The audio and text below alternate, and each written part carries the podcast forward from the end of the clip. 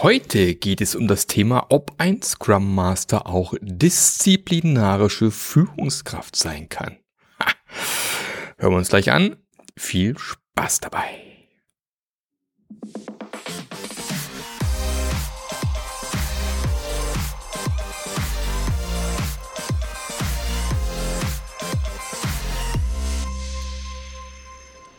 Herzlich willkommen, schön, dass du wieder mit dabei bist beim Passionate Scrum Master Podcast, dem Podcast, der dir zeigt, wie du als Scrum Master einfach einen geilen Job machen kannst. Sagen mal, wie es ist. Weißt du?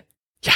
Und ich sitze heute hier, ähm, nehme gerade tatsächlich die dritte Podcast-Folge heute auf. Ja, ich habe gelernt aus den letzten Wochen. Ich produziere ein bisschen vor. Liegt aber unter anderem auch daran, dass ich, wenn du diese Folge jetzt hörst, gerade im Urlaub verweile. Ja, ich zische ab ins schöne Portugal. Abenteuerreise muss ich sagen mit dem E-Auto. 2500 Kilometer. Ähm, das wird spannend auf jeden Fall, auch mit Ladesäulen und solche Sachen. Und wenn du mich in drei Wochen nicht wiederhörst, dann hat's nicht geklappt.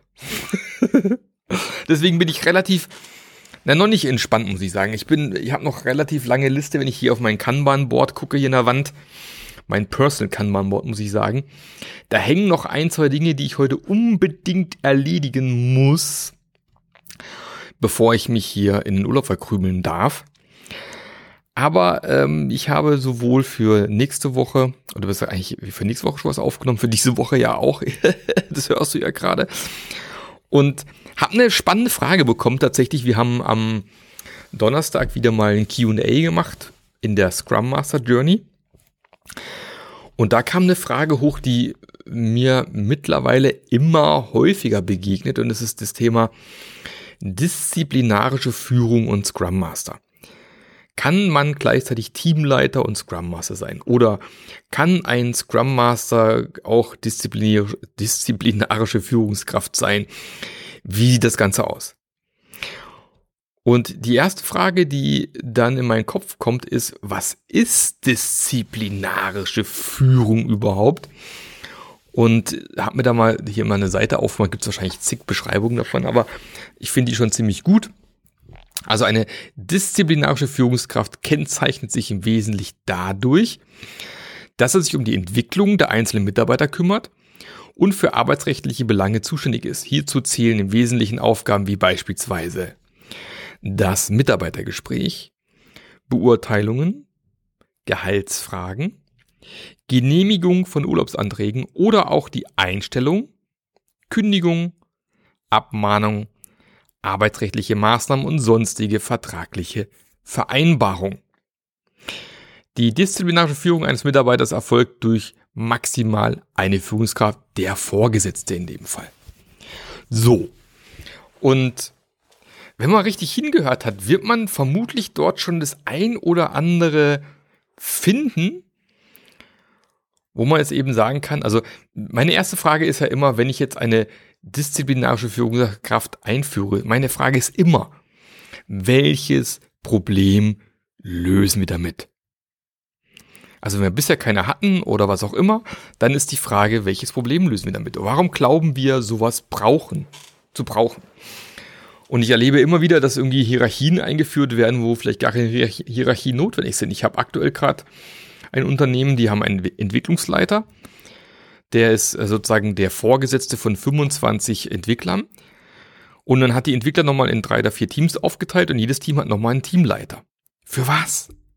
das ist ja total, aus meiner Sicht total unnötig, weil ein Entwicklungsleiter aus meiner Sicht in der Lage sein sollte, irgendwie 25 äh, Leute irgendwie disziplinarisch zu führen. Und vor allem, wenn man die disziplinar disziplinarische Führung vernünftig aufteilt. Also, wenn wir nochmal anschauen, Mitarbeitergespräch. Also, ein guter Scrum Master ist ständig mit den Leuten im Gespräch. Ja, der ist auch ständig da, um eben die, die sich um die Entwicklung der einzelnen Mitarbeiter auch mit zu kümmern. Und auch die Verantwortung des Teams insgesamt ist ja auch als Team weiter zu wachsen, besser zu werden. Also sprich dieses Thema Entwicklung der einzelnen Mitarbeiter, Mitarbeitergespräche, beispielsweise solche Sachen, passieren schon sehr, sehr oft auf Scrum Master Ebene. Ist also was, was ich vom Entwicklungsleiter schon mal wegnehmen kann. Und dadurch hat er eben, äh, ist auch viel einfacher mit 25 Leuten nachher als, äh, zu arbeiten. Dann das Thema Beurteilung. Klar, in Deutschland gibt es irgendwann mal das Thema, ich muss ein Arbeitszeugnis schreiben. Auch da gibt es mittlerweile Unternehmen, die sagen, nee, das schreiben wir im Team. Gibt's auch. Äh, ist auch nicht verboten. Äh, Gehaltsfragen, auch spannend. Es gibt Unternehmen, äh, wo die Mitarbeiter gemeinsam entscheiden, welche Gehälter gibt es, wo die Gehälter komplett transparent sind. Da brauche ich auch nicht zwingende Führungskraft oben drüber, die solche Sachen macht. Ganz geil finde ich ja Genehmigung von Urlaubsanträgen. Also Entschuldigung, wenn ich, wenn ich dafür immer noch eine Führungskraft brauche, der oben, wo ich dann irgendwie auf so, ich kenne das auch aus meiner Lehre früher, da habe ich dann so einen lustigen Zettel ausfüllen müssen, von wann bis wann ich Urlaub haben will, muss meinem Meister abgeben und der hat es dann genehmigt oder nicht. Nicht hat eigentlich nie stattgefunden, ehrlich gesagt. Ja. Also meistens hat er eh nur drunter geschrieben, ja, ist okay. Und dann ist das Ding äh, entsprechend rausgegangen. Also ich kenne so viele Teams, die ihren Urlaub easy peasy allein regeln. Im Team. Da brauche ich jetzt nicht zwingende Führungskraft dafür. Auch das Thema Einstellung und Kündigung. Also es gibt durchaus, ähm, okay, bei Kündigung kann man aber darüber diskutieren, aber zumindest beim Thema Einstellungen mittlerweile Firmen. Äh, schauen wir nur mal zu Zipgate beispielsweise. Bei Zipgate ist es so, dass ähm, wenn ein Team einen neuen Kollegen braucht, dann hat das Team die volle Verantwortung, A, mit HR gemeinsam sozusagen Kandidaten sich reinzuholen, aber das ganze Thema Vorstellungsgespräch, äh, passt er zum Team und so weiter und auch am Ende der, äh, der Probezeit zu überlegen, wollen wir den behalten im Team, das passiert alles im Team. HR ist halt dafür verantwortlich, dass eben das Ganze vertraglich vernünftig läuft und funktioniert. Aber auch das ist ja bei der disziplinarischen Führung auch nicht anders. Also da bin ich ja auch meistens auf HR angewiesen, die mir dann im Endeffekt äh, solche Dinge zur Verfügung stellen. Abmahnung ist vielleicht nochmal so ein, so ein Fall, wo man diskutieren kann. Es gab ja mal vor langer Zeit auch dieses Ding von wegen ein Scrum-Team entscheidet, wer im Team ist und wer nicht. Ähm, Habe ich bisher ehrlich gesagt noch nirgendwo so wirklich gelebt gesehen, aber mag es vielleicht auch geben. Von dem her, Abmahnung ist vielleicht noch eine Geschichte.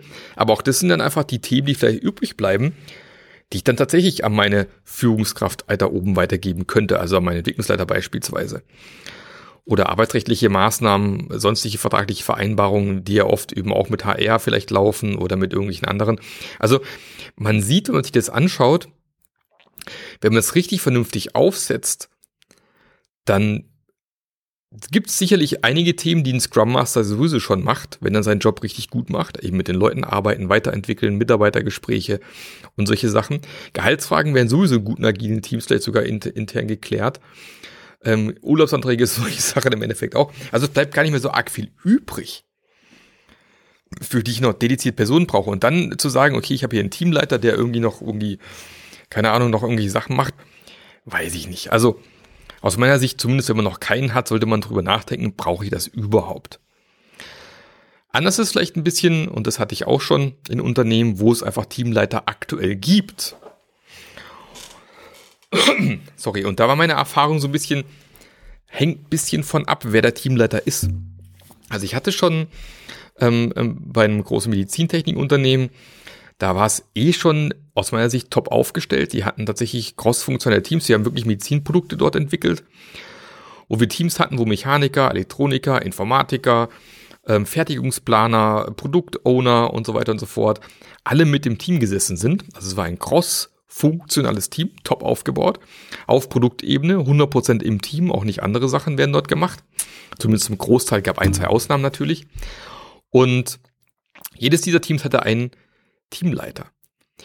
Und da haben wir es tatsächlich so gemacht, weil ich ja auch nicht so der, der Ur-Scrum-Dogmatiker bin, habe dann gesagt, pass mal auf, dann übernehmen die Teamleiter die Scrum Master-Aufgabe. Und da gab es halt zum einen, sagen wir, die einen Teamleiter, die das hervorragend auch gemacht haben, die wirklich dann tatsächlich sich in ihrer Teamleiterrolle primär diese, diese Dinge, die ein Scrum Master auch macht, übernommen haben und viele Sachen sonst, die eben vielleicht im Team entschieden werden können, ins Team weitergegeben. Es gab aber tatsächlich auch Personen, die sich damit schwer getan haben. Die haben gesagt, okay, pass auf, hier gibt es eine Stellenbeschreibung. Da steht drinne, was ich als Teamleiter zu tun habe. Und äh, ich tue mich unglaublich schwer damit, von dieser Beschreibung abzuweichen, weil ich sonst vielleicht Ärger von meinem Chef bekomme. Also ist es dann vielleicht notwendig, die Stellenbeschreibung irgendwo anzupassen und die vielleicht ein bisschen anders zu gestalten. Und ultimativ sollte man sich vielleicht auch in dem Laden dann irgendwann überlegen, brauchen wir diese Rolle Teamleiter noch irgendwo? Weil ganz ursprünglich gab es die Rolle natürlich auch immer deswegen, weil man vielleicht guten Mitarbeitern eine Karrierestufe anbieten wollte. Sprich, du bist so gut, du bist so toll, du willst mehr Gehalt, äh, geht aber nur, wenn du irgendwie die Stufe weiter oben bist. Also führen wir hier Teamleiter ähm, irgendwie ein. Und die Frage ist natürlich aus meiner Sicht dann wieder, wozu? Wenn das einzige wozu ist, dass diese Mitarbeiter jetzt mehr Geld bekommen, dann glaube ich, ist es irgendwo auch Blödsinn, im Endeffekt da irgendwie eine Teamleiterrolle einzuführen. Da kann man vielleicht auch irgendwie was Richtung fachliche Karriere oder solche, solche Sachen machen und kann es eben da dran aufhängen aus meiner Sicht. Deswegen kurz und knackig bei der Thematik disziplinarische Führungskraft als Scrum Master würde ich einfach mit Jein antworten. Also es hängt einfach davon ab, welche Aufgaben ich ins Team übertrage, welche Aufgaben sowieso bei mir an der Rolle vom, als Scrum Master hängen, weil ich die eher als Scrum Master schon mache. Und das, was so übrig bleibt, reicht es nicht, wenn es unser drüber liegende Abteilungsleiter, Entwicklungsleiter, was auch immer dann eben übernimmt. Brauchen wir dann nochmal irgendwie extra was bei uns als Scrum Master. Und ich glaube, wenn man sich diese Dinge nochmal anschaut, und das wäre auch das, was ich dir so ein bisschen vorschlagen möchte, wenn du in der Situation bist, sich einfach mal eine Liste zu machen. Was sind denn bei euch in eurem Unternehmen die Aufgaben eines, einer disziplinäre, oh Gott, einer disziplinarischen Führungskraft? Und welche Aufgaben fallen sowieso vielleicht in, in die, in mehr oder weniger in die Rolle des Scrum Masters? Welche sind Dinge, vielleicht dieses Team direkt übernehmen kann? Und was sind wirklich dann die Dinge, die übrig bleiben, wo man sagen muss, okay, da braucht vielleicht doch nochmal jemand. Und ist es so viel, dass wir diesen Teamleiter dann brauchen als Rolle? Und ich würde sagen, in den meisten Fällen, nö. Aber das muss dann jeder selbst entscheiden. Soweit von mir. Diesmal eine kurze und knackige Folge. Nächste Woche gibt es wieder eine fantastische Folge zum Thema, äh, wie wird man eigentlich Scrum Master? Da wird die liebe Annika, die bei uns auch in der Scrum Master Journey mit dabei ist, ein bisschen erzählen, welchen Weg sie eingeschlagen hat. So von einem Anglizistikstudium zum Scrum Master auch sehr spannend. Und äh, wieder viele Insights, sehr spannend auf jeden Fall. Da kannst du dich drauf freuen. Wenn du es nicht verpassen willst und noch nicht abonniert hast, dann jetzt einfach direkt nach dieser Folge den Abo-Button drücken. Würde mich tierisch freuen. Ich würde mich auch wieder mal freuen über die, den ein oder anderen fantastischen äh, Bewertungen, Bewertungen auf ähm, iTunes heißt ja nicht mehr Apple Podcast zum Beispiel. Spotify kann man zumindest Sternchen verteilen. Und ähm, wenn du mich unterstützen möchtest, würde mir wahnsinnig helfen. Und ich bin jetzt eigentlich gerade so ein bisschen dabei. Also, wenn du meinen Podcast innerhalb vom Juni 2020, äh 22, oh Gott, 2020. Mir fehlen zwei Jahre, merkt man gleich. Also, ich mache eine Deadline bis Ende Juni 2022. Schreib eine nette Bewertung auf Apple Podcasts beispielsweise oder auf einer anderen Plattform, wo du unterwegs bist. Schick mir einen Screenshot davon und du bekommst ein Buch. Also auch gar nicht mit Verlosung diesmal. Ich habe hier noch ein paar Bücher rumliegen. Ja, jeder, der eine Bewertung schreibt, kriegt mein Buch, die Scrum Master Journey von mir zugeschickt, signiert, abgeknutscht. Wenn du es nicht magst, dann auch gerne unabgeknutscht. In Umschlag gepackt, zu dir geschickt. Ja, also einfach Apple Podcast. Muss auch nicht lang sein, reichen zwei, drei Sätze. Einfach mal deine Bewertung zum Podcast schreiben. Mir einen Screenshot schicken mit deiner Adresse von dir an mark.marklöffler.eu oder über LinkedIn. Und dann schicke ich dir ein Buch zu. Ist doch ein Deal, oder? Klingt fantastisch. Prima. Wenn du sonst Unterstützung brauchst, komm in meine Scrum Master Journey. Kann ich sehr empfehlen. Ähm, über 40 Leute mittlerweile dabei. Super Austausch. Gibt auf jede Frage immer irgendwo eine Antwort. Jeder hat, hat jemand Ideen, irgendwas parat beispielsweise. Oder wenn es noch enger möchtest, komm in mein Mentoring rein. Ähm, habe jetzt mittlerweile gerade wieder ein, zwei neue, ein, zwei Plätze wieder frei, nachdem ein, zwei Mentorings ausgelaufen sind. Und ansonsten wünsche dir fantastische Zeit, viel Spaß bei was auch immer du gerade machst und wir hören uns nächste Woche wieder. An dieser Stelle, der Marc. Der Podcast hat dir gefallen? Dann sorge auch du für eine agilere Welt und unterstütze diesen Podcast mit deiner 5-Sterne-Bewertung auf iTunes. Und für mehr Informationen besuche www.marklöffler.eu. Bis zum nächsten Mal.